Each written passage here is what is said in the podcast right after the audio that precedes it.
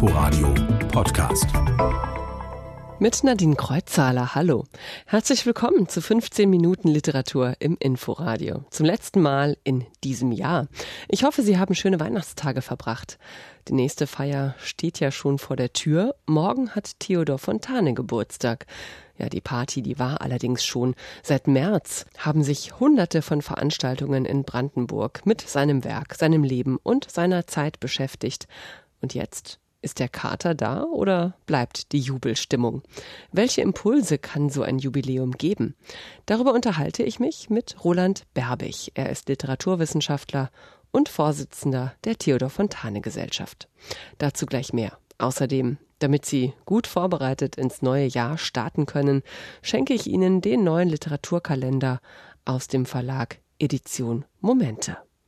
Erstmal gucken wir aber wie immer auf die literarische Woche. Morgen also geht das Fontane-Jahr offiziell zu Ende. Und das Land Brandenburg zieht eine positive Bilanz. Mehr als 400 Veranstaltungen hat es gegeben. Erstmals ist auch der gemeinsame Fontane Literaturpreis des Landes Brandenburg und der Stadt Neuruppin verliehen worden an die Autorin Peggy Mädler.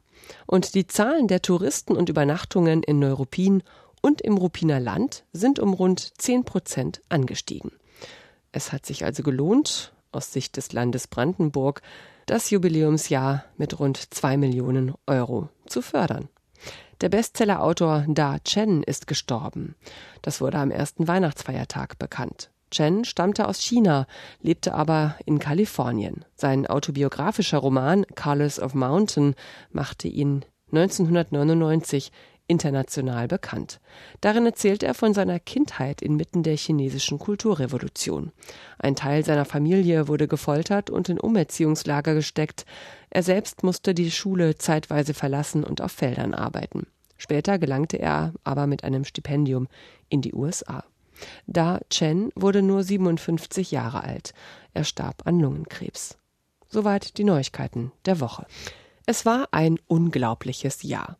Das sagt der Vorsitzende der Theodor Fontane Gesellschaft, Roland Berbig. Natürlich meint er damit das Fontane-Jahr zum 200. Geburtstag des Schriftstellers. Und er steht mit dieser Meinung nicht alleine da. Die Bilanz des Landes Brandenburg und auch anderer Beteiligter an den Feierlichkeiten, die fällt ebenfalls durchweg positiv aus. Kein Kater also, sondern Jubel. Überall?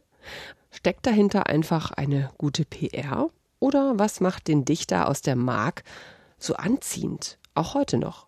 Das habe ich Roland Berbig gefragt. Es gab einen verblüffenden Effekt, äh, der mich weniger gewundert hat, vielleicht als andere Menschen.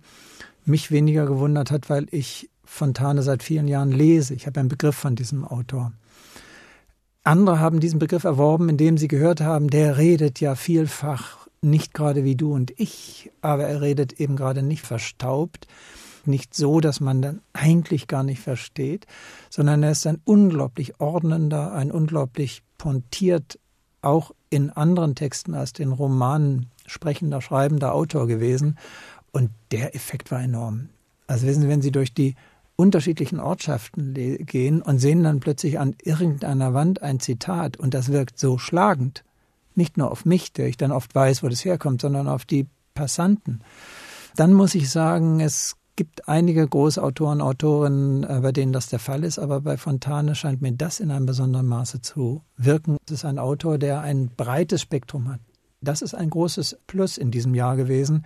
Und dass diese Gesamtheit der Schreibtätigkeiten sich offenbar so kombinieren, dass sie gegenwartsfähig sind, dass sie etwas sind, was, wenn wir es lesen heute, dass wir nicken.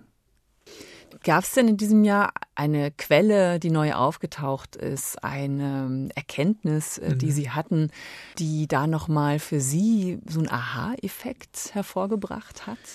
Für mich war mm, eine große Entdeckung und das war vielleicht für mich persönlich fast die wichtigste.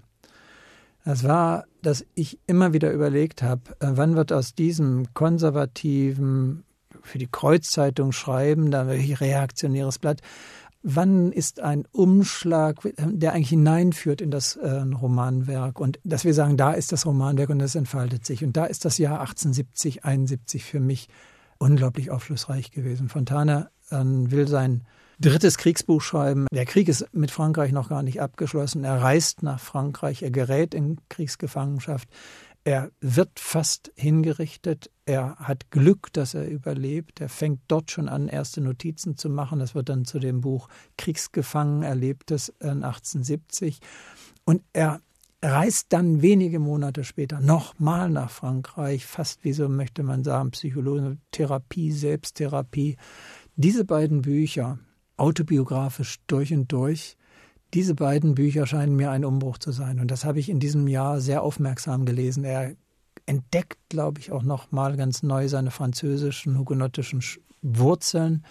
Und ich glaube, er entdeckt etwas völlig unerwartet, dass die Feindbilder Deutschland, Frankreich, Preußen, Frankreich, dass diese Feindbilder nicht der Weisheit letzter Schluss ist. Und er hat wunderbare Porträts von Deutsch-Franzosen, von Franzosen, die er kennenlernt und die er ähm, mit einer Freundlichkeit beschreibt, mit einer Differenziertheit.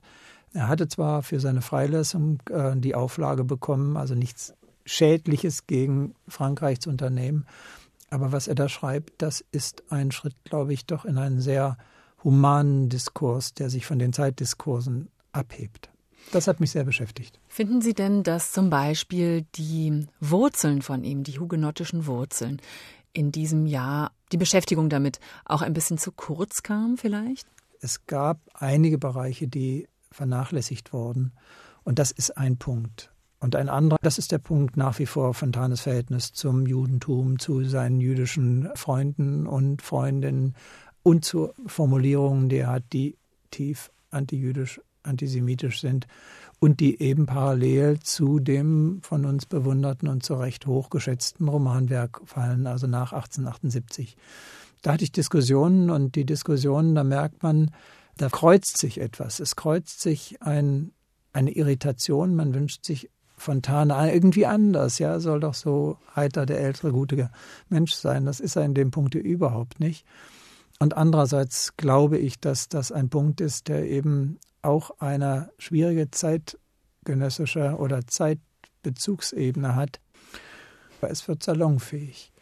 Und diese Salonfähigkeit, das ist ein hochbrisantes Problem. Und es ist deshalb ein hochbrisantes Problem, weil offenbar, hm, sagen wir mal, die Möglichkeiten, sich davor zu feiern, nicht ganz so groß sind, wie wir es gerne glauben wollen. Hm. Es gibt aber nochmal bei der Antisemitismusdebatte, der Begriff kommt da erst auf 1878 und danach gibt es einen Schub und er geht diesen Schub mit. Ich muss mittlerweile sagen, als Vorsitzender dieser Gesellschaft, ich habe Lust, mich mit ihm darüber auseinanderzusetzen und mit denen, die darüber nachdenken. Und wir werden das machen. Und es ist vielleicht viel besser, als wenn wir einen im Olymp haben, vor dem wir wirklich nur im Kniefall knien können. Ich habe einige Diskussionen, fast bei allen Vorträgen Diskussionen danach gehabt und habe sie gerne geführt im Fontane-Blog, der ja auch mit Studierenden weiterläuft. Wir wollen den auch nächstes Jahr weiterlaufen lassen. Da haben wir drei, vier Sitzungen nur darüber diskutiert und ohne Vorbehalt und, und hart. Sie haben gerade Ihre Studenten angesprochen. Was haben die für Fragen an Fontane? Sie lesen ihn und sie entdecken, dass der ein unglaublicher Erzähler ist. Also wirklich höchstes Niveau bis auf den heutigen Tag. Das ist so. Und die andere Seite ist, äh, die haben auch Freude daran, dass er eben gerade nicht eben ist. Sie haben Freude daran, dass er scheinbar ein, ein Wechsel durchläuft, dass äh, diese Wechsel anspannend sind, dass die Konflikte auslösen. Und sie haben Spaß, unglaublichen Spaß gehabt äh, an den Theaterkritiken zum Beispiel, ne? dass, er, dass da einer so hingeht und schreibt, so wie es ihm so ums Herz ist. Würden Sie sagen, dass dieses Jahr auch dazu beigetragen hat, Theodor Fontane, für Schüler ähm, modern oder gegenwärtig oder attraktiv zu machen? Wissen Sie, eine ganz große Leistung dieses Jahres ist doch nicht nur, dass irgendwie Fontane, Fontane, Fontane immer wieder erwähnt wird und zitiert wird und Sendungen gemacht wird, alles mehr, sondern die Leistung ist doch, dass der nächste Schritt gegangen wird, dass man offenbar etwas in Bewegung setzt. Schüler lassen sich darauf ein, Kirchen lassen sich darauf ein, ja, verschiedene Theatergruppen lassen sich darauf ein und nicht nur, weil sie jetzt damit Geld verdienen, sondern weil es offenbar trägt. Wenn Kultur so gelebt wird und wenn es geht mit einem Autor wie Fontane oder wie ich hoffe, aber so irgendwie mir nicht vorstellen kann, mit Beethoven im nächsten Jahr, dann ist das ein ganz großer Faktor, um unser Gemeinwesen einigermaßen im Lot zu halten. Und also 2020, 2021, glaube ich, geht es äh, gut mit Fontane weiter. Und wir sind nicht abhängig von Fontane Punkt 200, sondern können auch sagen Fontane 201 oder 202. Sagt Roland Berbig, der Vorsitzende der Theodor Fontane Gesellschaft. Morgen, am 200. Geburtstag des Dichters, wird Roland Berbig um 15 Uhr am Fontane-Denkmal eine Rede halten, bevor dann zum Abschluss des Fontane-Jahres in der Kulturkirche in Neuruppin die Fontane Kulturpreise verliehen werden. Morgen wird also der Geburtstag nochmal groß und öffentlich gefeiert. Mehr zur Bilanz des Jubiläumsjahres hören Sie auch bei meinem Kollegen Harald Asel heute in der Sendung Das Forum um kurz nach elf und heute Abend um kurz nach acht. Und wenn Sie immer noch nicht genug von Theodor Fontane haben, können Sie auch gleich weitermachen mit ihm im neuen Jahr. Am 4. Januar liest der Schauspieler Hans-Jürgen Schatz im Renaissance-Theater aus Fontanes Reisebriefen und zwar nachmittags um 15 Uhr im Bruckner Foyer. Bestimmt unterhaltsam, weil Fontane in seinen Briefen kein Blatt vor den Mund nahm. Zwischen den Jahren sind wir und vielleicht ziehen Sie auch gerade noch mal persönlich Bilanz und gucken zurück auf Ihr Jahr, damit Sie frisch geordnet und gut vorbereitet ins neue starten können, habe ich jetzt ein Geschenk für Sie, den Literaturkalender aus dem Verlag Edition Momente herausgegeben von Verlegerin Elisabeth Rabe. Dieser Kalender erscheint seit 35 Jahren und ist damit die Ikone unter den Literaturkalendern, auch wenn er in einem neuen Verlag herausgebracht wird. Sie kennen ihn vielleicht noch unter Arche Literaturkalender. Der Wandkalender hat jedes Jahr ein neues Thema, diesmal vom Glück und Leid des Seins. Jede Woche ziert ein Autor oder eine Autorin aus aller Welt das Kalenderblatt mit Foto und Zitat. Leonard Cohen zum Beispiel ist auch dabei. Wie sein Musikerkollege Bob Dylan ist er auch Dichter. Posthum zum Beispiel erschien sein letzter Gedichtband Die Flamme noch 2018 in deutscher Übersetzung. Im Literaturkalender erzählt er von seiner Bewunderung für den Dichter Federico Garcia Lorca. Ich glaube, ich kann sagen, dass ich als junger Mann, als Teenager nach einer Stimme dürstete. Doch ich fand keine Stimme. Erst als ich sogar nur in der Übersetzung die Werke von Lorca las, verstand ich, was es heißt, eine Stimme zu haben. Es ist nicht so, dass ich seine Stimme nachgeahmt hätte, das würde ich nicht wagen, aber er gab mir die Erlaubnis, eine Stimme zu finden. Leonard Cohen. Das Jahr beginnt gleich in der ersten Januarwoche mit einem wunderbaren Zitat von Umberto Eco. Das stammt aus seinem Essay Wie ich schreibe. Ich bin immer missmutig, wenn ich spüre, dass einer meiner Romane dem Ende entgegengeht. Das heißt, wenn es nach seiner inneren Logik Zeit wird, dass er, dass sie, dass es endet und ich aufhöre. Das Schöne, die wahre Freude ist, sechs, sieben, acht Jahre lang möglichst ewig in einer Welt zu leben, die man sich nach und nach erbaut, sie die eigene wird.